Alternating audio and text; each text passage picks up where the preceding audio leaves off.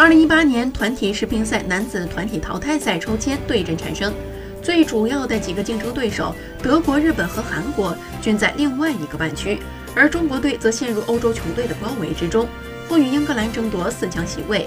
此前蔡振华就曾提到几支欧洲潜力球队值得关注。英格兰小组赛力压日本队获得小组第一，虽然不是传统强队，但中国队肯定也会非常重视。而日本队与中国香港进行附加赛。胜出的一方将在四分之一决赛遭遇韩国队。张本智和叫嚣夺冠，还是先看看能不能打进决赛，与中国队交手再说不迟。